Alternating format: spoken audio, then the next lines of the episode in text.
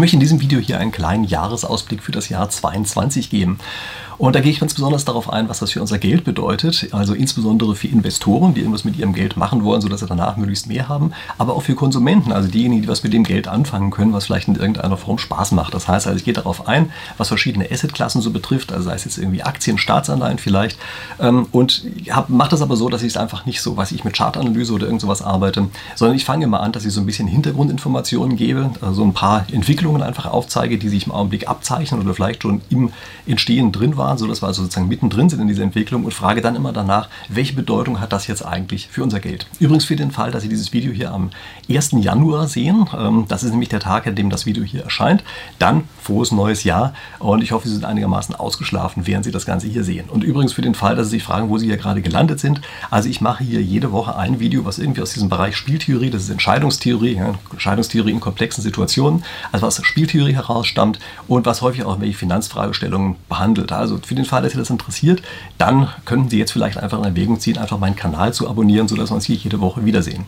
Und jetzt steigen wir einfach mal ein mit verschiedenen Entwicklungen, die im Augenblick bereits im Gange sind und für das Jahr 2020 einfach so weitergehen werden und gucken uns mal an, welche Auswirkungen die haben. Ich denke, die Entwicklung Nummer eins, die wir alle ganz offensichtlich sehen im Augenblick, ist, dass wir makroskopische Störungen auf unsere, unserem gesamten Weltwirtschaftssystem drauf haben.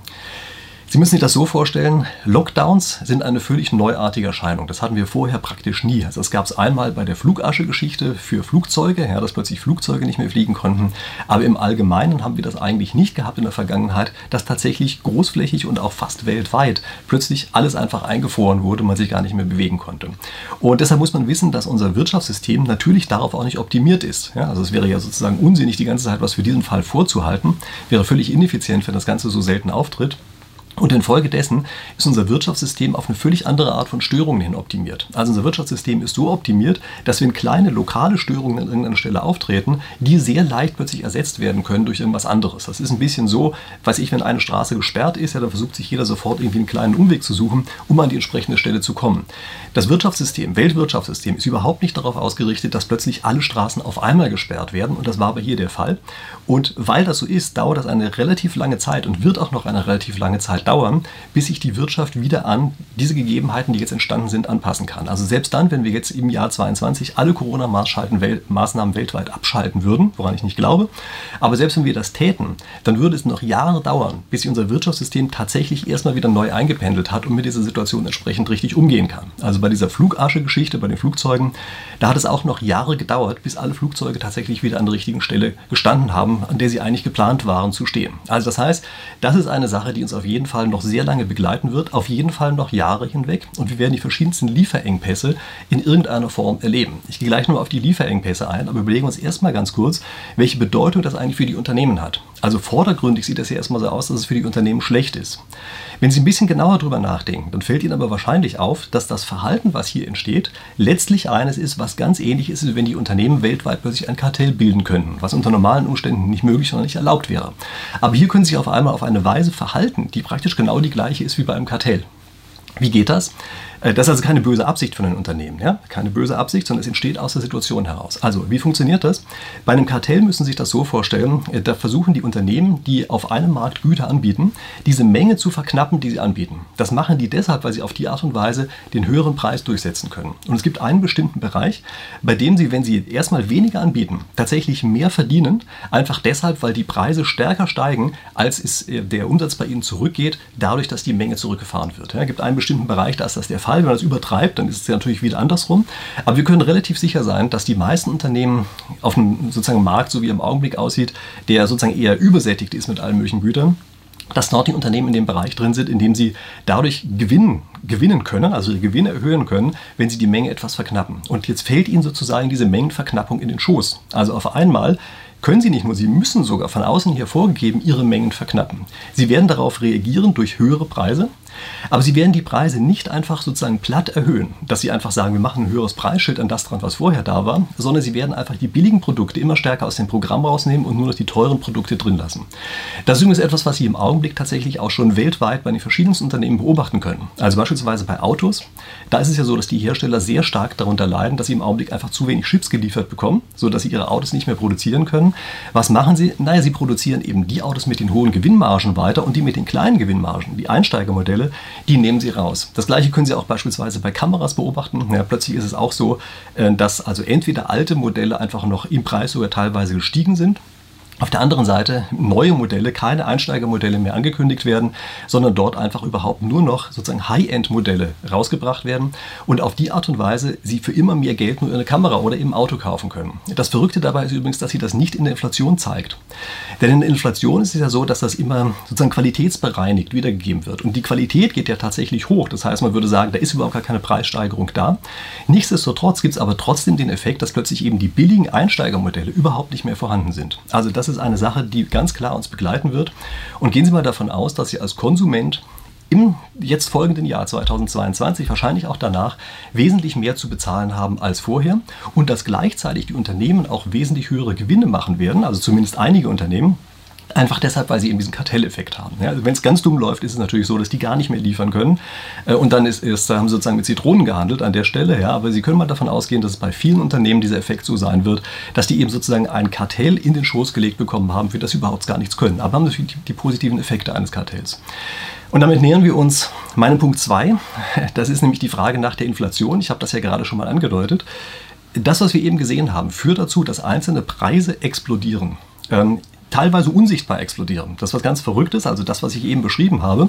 Es ist nicht etwa so, dass die einzelnen Güter plötzlich ein neues Preisschildchen dran bekommen, sondern die ganzen billigen Produkte, die werden rausgenommen aus dem Programm und nur noch die teuren bleiben drin. Das heißt eine ganz verrückte Form von Inflation, eine, die Sie in den offiziellen Zahlen auch nicht finden werden. Aber es ist eben eine Form von Inflation, die tatsächlich da ist, die auch real ist und die uns auf jeden Fall dazu führen wird, dass wir insgesamt wesentlich mehr in diesem Jahr zu bezahlen haben werden für ganz verschiedene Produkte, als wir es in der Vergangenheit noch gewohnt waren. Übrigens weiß ich schon, dass jetzt wahrscheinlich mir jede Menge Makroökonomik-Leute ähm, in die Kommentare reinschreiben werden. Alles Quatschen, die Löhne können ja nicht angepasst werden. Und wenn die Löhne nicht angepasst werden, dann kann es ja auch keine dauerhafte Inflation geben. Äh, sorry, das ist einfach eine Milchmädchenrechnung. Natürlich kann es eine Inflation geben, auch ohne dass Löhne angepasst werden. Äh, ganz einfach deshalb, weil es einfach Signale dafür sind, dass eben keine Güter da sind, die geliefert werden können. Und ist, äh, ist eine Chimäre, sich mal vorzustellen, dass das nur an den Löhnen hängen würde. Ja, also das ist immer so ein Kreislaufgedanke, der dahinter steht. Und man hat das Gefühl, also viele Makroökonomen haben das Gefühl, Gefühl, ähm, in diesem Kreislauf bleiben eigentlich alle gleich reich, wie sie vorher waren. Und durch diesen Kreislauf kriegen aber die Arbeitnehmer entsprechend höhere Löhne ausgezahlt, dann können sie höhere Preise bezahlen. Und im Grunde genommen bleibt alles so, wie es vorher war, aber die Preise sind gestiegen. Und das wird diesmal nicht so sein, sondern wir werden hier eine Inflation erleben, steigende Preise, äh, die nicht einhergeht mit steigenden Löhnen, denn es ist vollkommen richtig, im Augenblick können wir sozusagen als Arbeitnehmer nichts durchsetzen an Lohnerhöhung.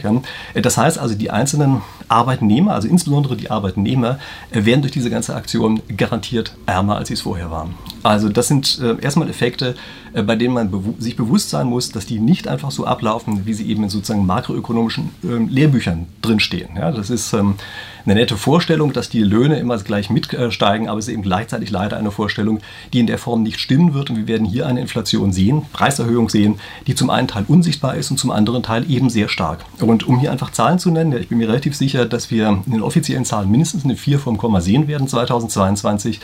Ähm, dass wenn wir aber genauer hingucken, wir feststellen sozusagen diese unsichtbare Inflation, dadurch, dass also höhere, höherwertige Produkte mit reinkommen, äh, die wird sicherlich einen nicht unerheblichen Teil ausmachen so dass wir sicherlich eine sozusagen effektive Inflation haben, die deutlich über diesem Wert liegen wird. Gucken wir uns jetzt mal an, welche anderen Effekte wir noch haben werden. Gehen Sie mal davon aus, dass die Haushaltsdisziplin in der EU weiter zurückgeht, als sie es noch, also schon in der Vergangenheit getan hat. Ja, man kann sich das ja teilweise gar nicht mehr vorstellen, dass es sozusagen noch schlimmer wird, aber doch, es wird mit ziemlicher Wahrscheinlichkeit noch schlimmer.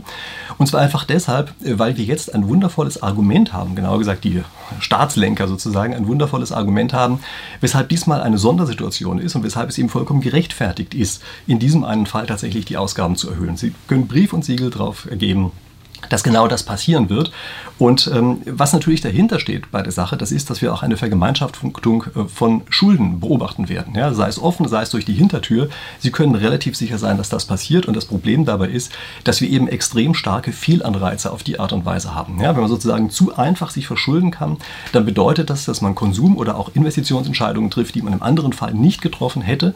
Und das ist einfach schlecht für alle Beteiligten. Wir senken damit insgesamt die Produktivität und gehen Sie davon aus, dass das weitergehen wird. Ja, das ist ein viel zu verlockendes Argument, als dass man da jetzt in irgendeiner Form widerstehen könnte. Denn es ist sozusagen die dritte Krise in Folge. Ja? Also wir hatten ja erst die Geschichte mit der Finanzkrise Dann haben wir die Euro-Krise, jetzt haben wir die Corona-Krise.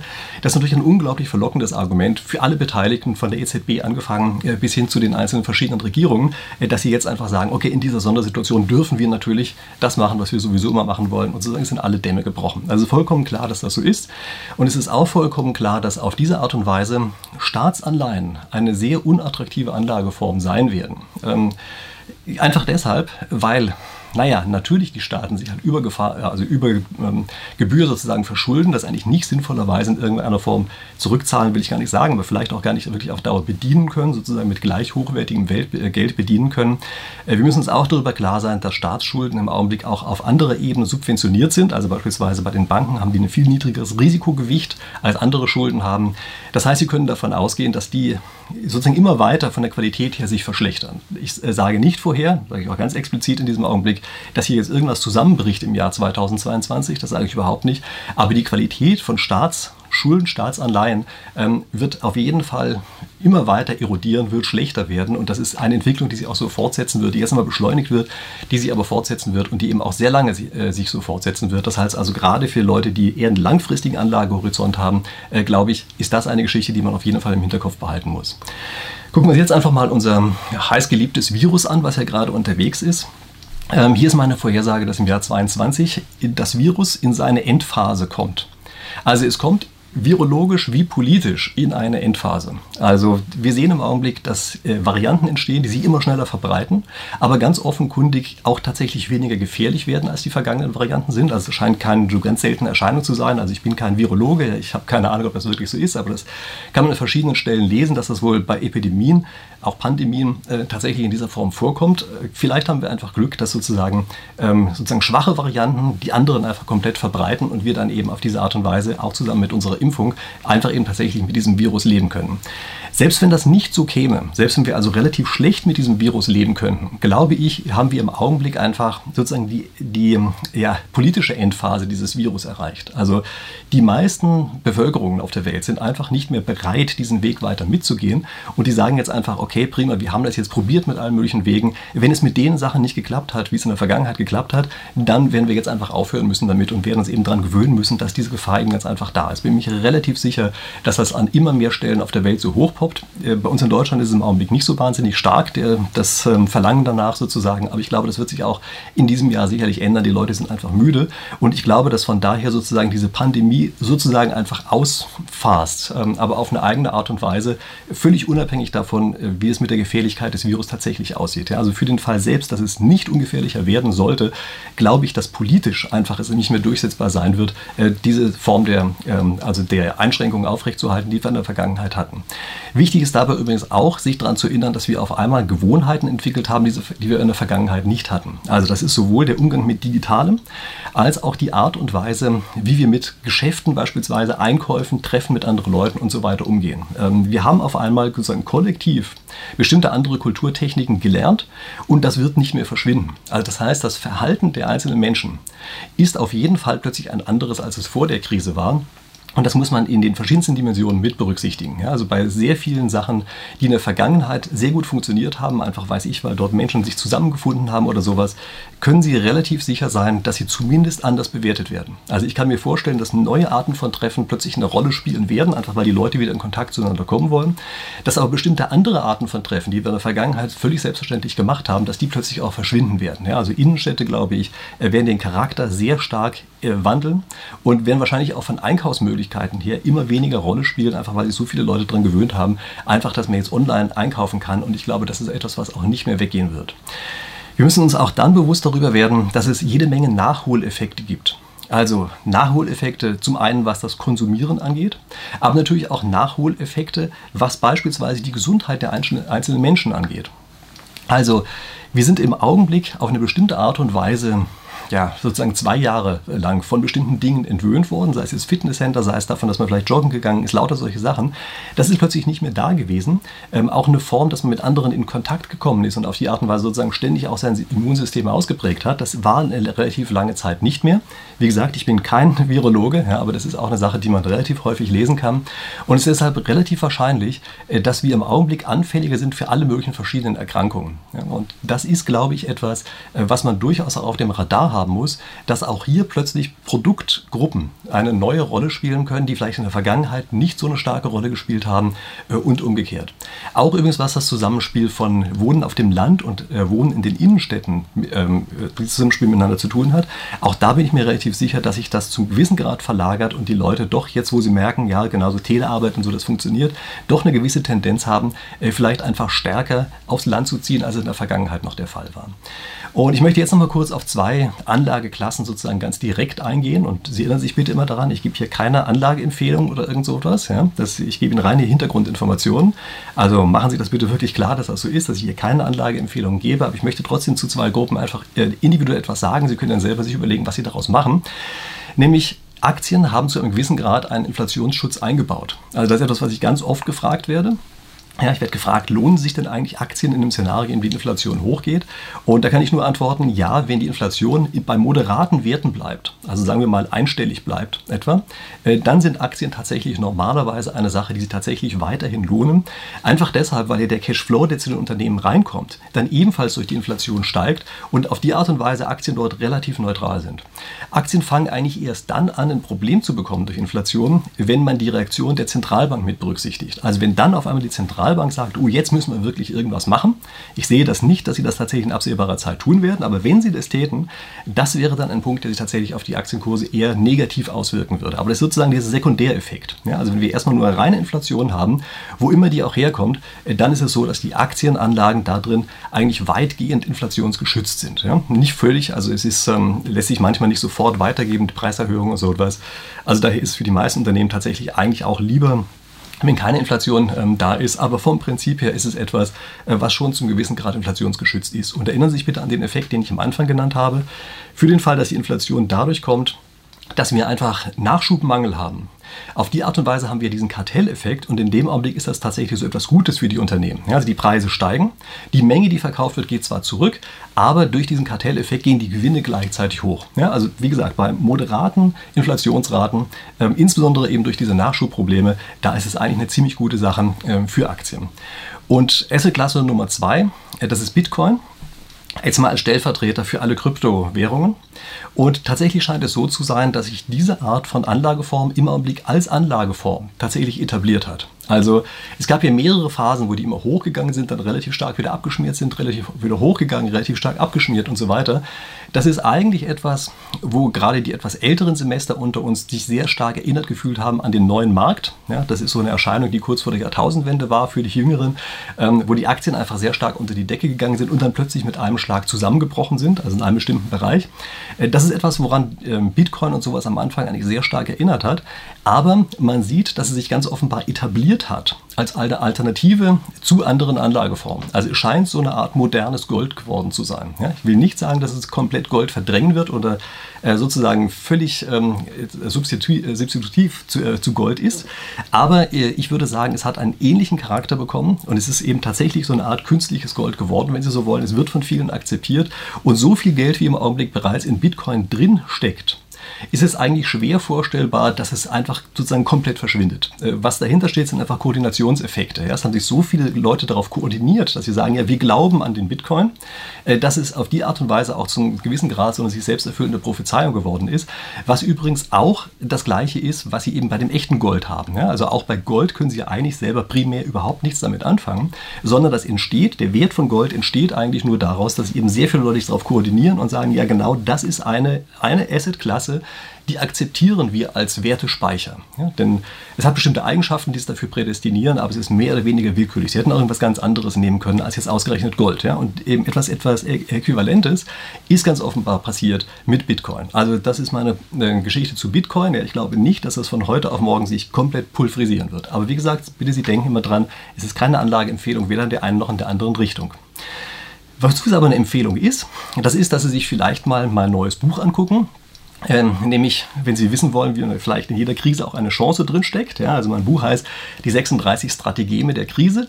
Äh, was ich dort einfach mache, ist, ich zeige so ein bisschen, wie Kriegslisten vielleicht eine sozusagen eine ähnliche Struktur haben, äh, was das, äh, also was tatsächlich auch äh, in Krisen passiert. Ja? Also dadurch, dass wir in Krisen sozusagen bestimmten neuen Situationen ausgesetzt werden, ähm, sind wir eigentlich Entwicklungen gegenübergestellt, die ganz ähnlich sind. Also würde jemand anders eine Kriegsliste auf uns loslassen. Wie gesagt, auf dieser Idee basiert äh, dieses Buch, die 36 Strategien der Krise. Gucken Sie sich gerne mal an. Link ist unten in der Videobeschreibung. Ähm, können Sie sich kaufen, können Sie sozusagen zum Jahresanfang lesen. Ist auch ein schnelles Lesen. Ja, ich glaube, nach längstens zwei Stunden oder so ist man wahrscheinlich durch damit. Also kein so dicker Schmöker. Ähm, aber dann können Sie nochmal von vorne anfangen, dass ich die paar Sachen anmarke. Okay, gut. Jetzt habe ich genug äh, darüber erzählt. Äh, für den Fall, dass Sie noch ein paar eigene Ideen haben, was im Jahr passieren wird, Jahr 22. Ja, schreiben Sie mir das gerne unten in die Kommentare rein, für den Fall das Gefühl haben, ich habe hier irgendwas äh, Wichtiges vergessen. Denken Sie daran, äh, dass Sie mir auch auf Instagram folgen und natürlich hier abonnieren, wenn Sie es denn nicht schon längst gemacht haben, denn wir wollen es ja hier in der nächsten Woche wiedersehen. Ich freue mich drauf. Bis dahin.